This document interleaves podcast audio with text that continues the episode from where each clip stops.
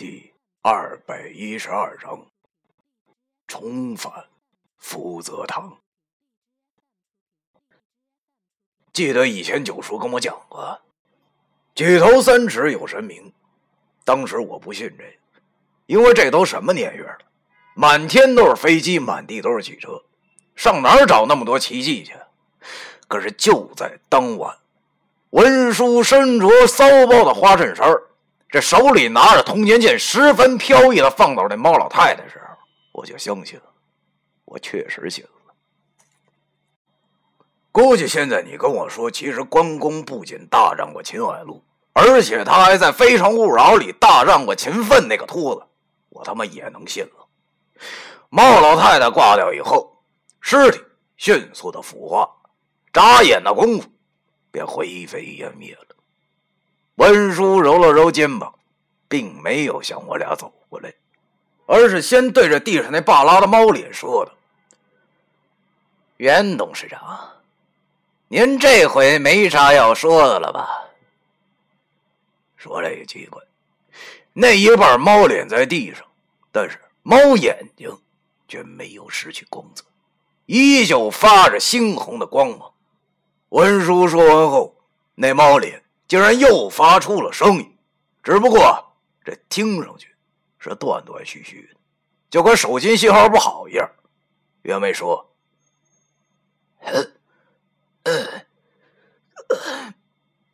想不到，你你竟然还还真的宝刀未老啊！以前你是故意隐藏实力的吗？文叔从兜里摸出了烟，点着了，然后对着猫脸冷笑道：“哼，你这不废话吗？你以为我们兄弟真那么雷锋啊？啊？”在你们兄弟面前无私展现自己，别说那么多没用的了，快说说你的目的吧，看看咱能不能商量商量。毕竟咱都一把岁数了。文叔说出此话的时候，语气明显的变了，话语之中啊，略带一丝沧桑。可能这便是履历不同的关系吧。我忽然有一种错觉，你说。现在的文书啊，这怎么的？好像还给我一种一丝睿智的感觉呢。那半边猫脸虽然早就已经脱离了那猫老太太身上，但是现在却依旧很是嚣张。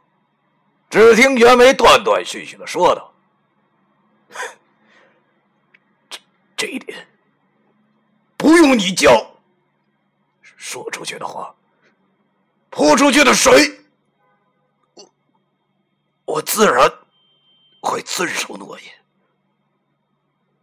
喂，你们几个小辈，下星期我们公司组织员工去白梅河旅游，你们也来吧。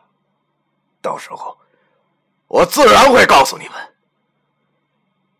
至于我明白你吗？我又没答应你什么，无可奉告。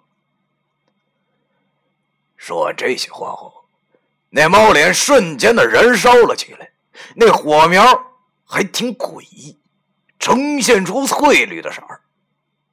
温叔没说话，嘴里叼着烟，默默的望着猫脸，似乎在想些什么。猫脸燃烧殆尽后，黑夜。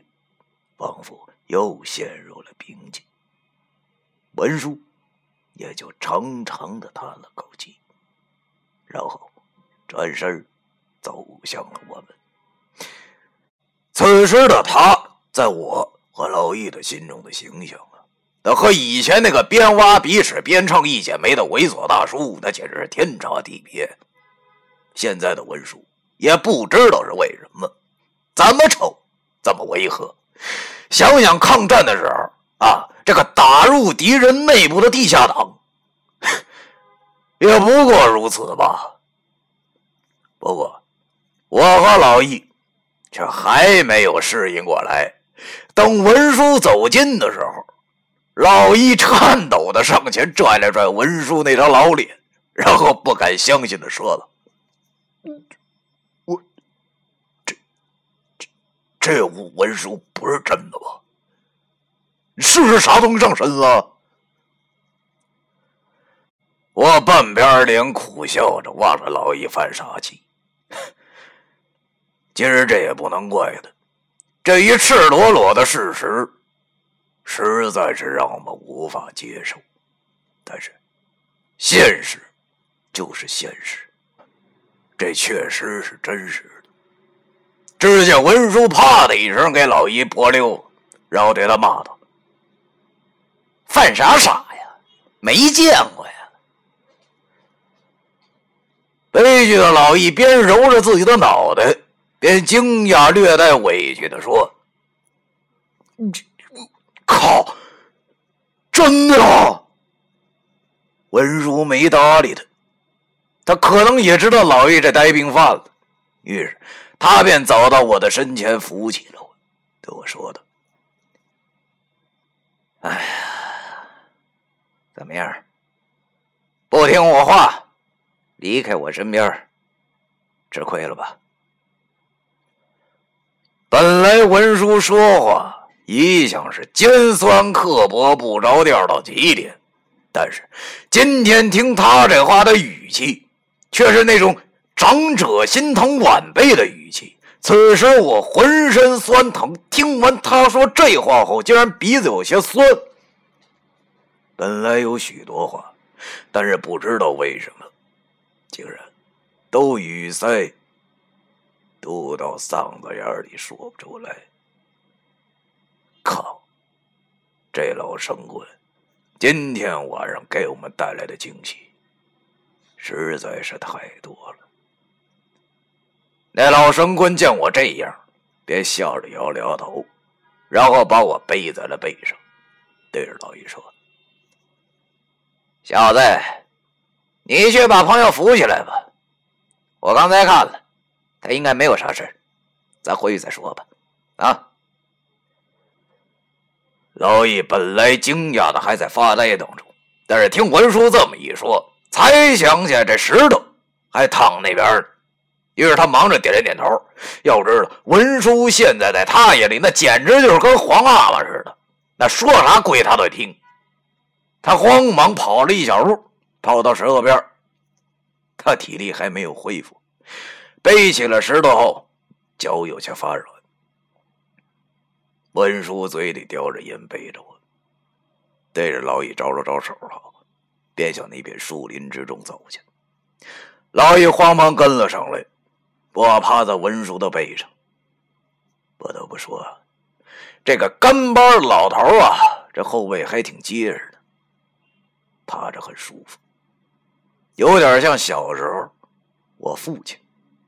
给我的感觉，现在虽然浑身酸痛，但是心情却也慢慢的好了起来。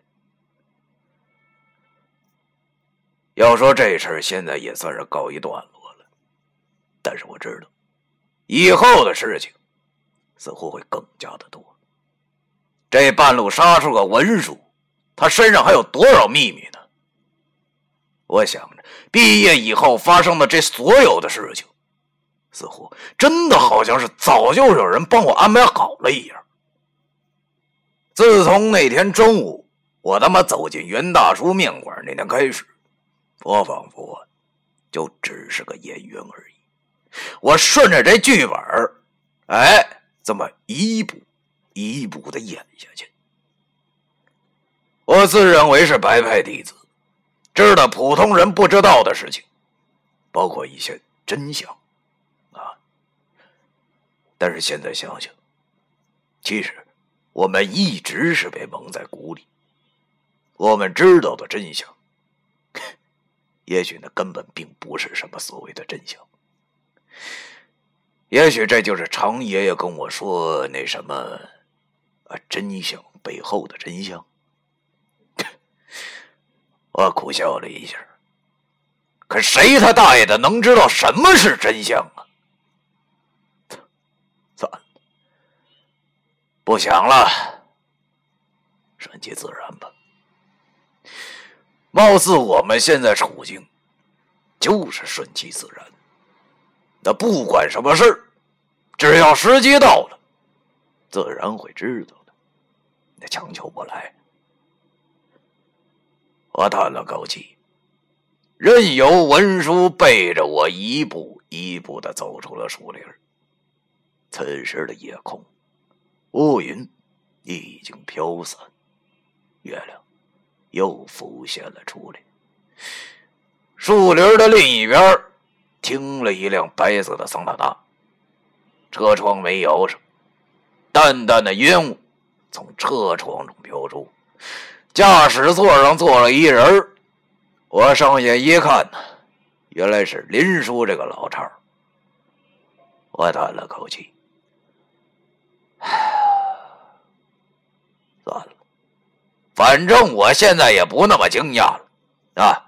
文叔这老神棍现在都已经是冒牌的了，林叔当然也可能是，可是老易这小子却依旧很惊讶。他背着石头愣住了，仿佛不敢过去一般。文叔走到了车边，转过头，没好气的说道：“小子，发啥愣啊？快过来，咱回去。”说吧，他自顾自的打开了车门，然后把我随手的扔到后座上。靠，他妈疼死我了！我望这老神棍。心里不知道说点啥好。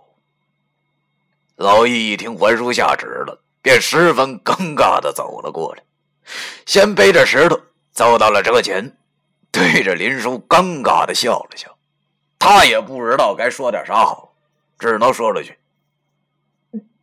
林林叔。”林叔此时眉头紧锁的，正在抽烟，见到老易。也没说太多。本来这老叉就比文叔那严厉的太多了。只听他没张嘴，从嗓子眼儿发出了“嗯”的一声，表示默许了。哎，老一这才把门打开，先把石头扶了进来，然后自己也跟着坐了进来。文叔坐在了副驾驶上，但是他没跟林叔说话。只是苦着脸，揉着肩膀，自言自语道：“哎呀，真上了岁数了啊！这一运动啊，全身的都跟散了架似的。”林叔在旁边用余光斜了他一眼，极其鄙视的接道：“操，你他妈这大保健逛多了，体虚吧？”文叔气愤的骂。滚犊子！啥时候了还挤兑我？赶紧开车！听完文叔这话后，林叔冷哼了一下后，便启动了车子。我靠在车座上，浑身动不了。你还别说，本来这两个老家伙转变使气氛呢，一直挺严肃的，让我和老易都有点接受不了。但是。现在一听两个老家伙斗嘴后，仿佛他俩又回到那老神棍的状态，这气氛确实轻松了不少。见此情景，我坐在那边，脸笑了一下，而我笑的这动作，恰巧啊就被文书从倒车镜里看着了。只见他回头骂道：“笑，还知道笑？要不是你。”死老陈呢？我他妈能累这样啊！告诉你，这个工资扣一半，没商量。哎呀，我听文叔这么一说，心中顿时一暖。要说我之前不懂事啊，跟这老家伙吵了一架，还闹得要不干了。今天看来，这老家伙是不生我的气了。他说要扣我工资，就证明他还不想开我。这老家伙，心地他怎么就这么善良啊？车子开出了郊外，缓缓的在公路上行驶着。一路上，我们都没话。我望着车窗外渐渐明亮的灯火，真是无法想象啊！今天晚上的事情，先是我们苦战猫老太太，然后我自毁阳寿出马，最后居然还蹦出个文书，想想真是不可思议。也不知道，等会儿文书他们会跟我们讲一个怎么样的解释。但愿这个解释能解开我们至今以来所遇到的所有谜团吧。车子驶进了市区，半个小时左右便停在了福泽堂的门口。福泽堂里依旧灯火通明，很显然，魂叔走的时候就把灯开着了。两个老家伙下车以后，一言不发的帮老一把我和石觉明安置在了福泽堂的里屋。我和石头躺在文叔那张双人床上，石头还没有醒，依旧昏迷着。老易呆呆的坐在椅子上，望着两个老神棍。林叔进门的时候，从桌子上拿起了一个杯子，接满了水后递给文书。文叔则一言不发的从床下翻出了张黄纸，我上眼一瞧，是张符咒。只见文叔掏出了火机，把那张符点着了，然后把纸灰放进了杯子中，自己喝了一口，同时右手平举胸前结了个剑指，然后猛地把符水喷在了石头的脸上。嘿，别说。这还真他妈挺管用的！只见被喷了符水的石头发出了痛苦的呻吟声，然后睁着眼睛望着我们。他虚弱的说道：“这……是哪里？我我还没有死吗？”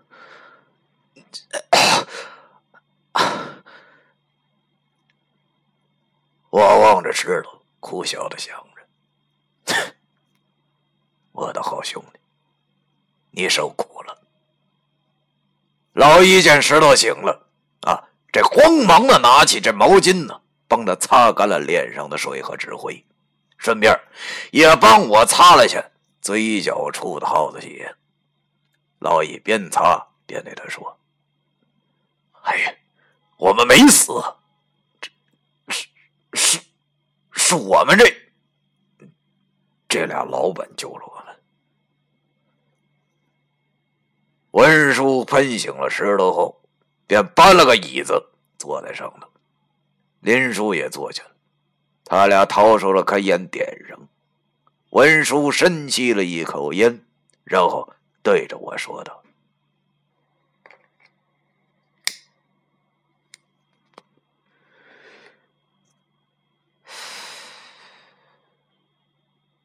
现在也瞒不住你们了，想问啥，你们就问吧。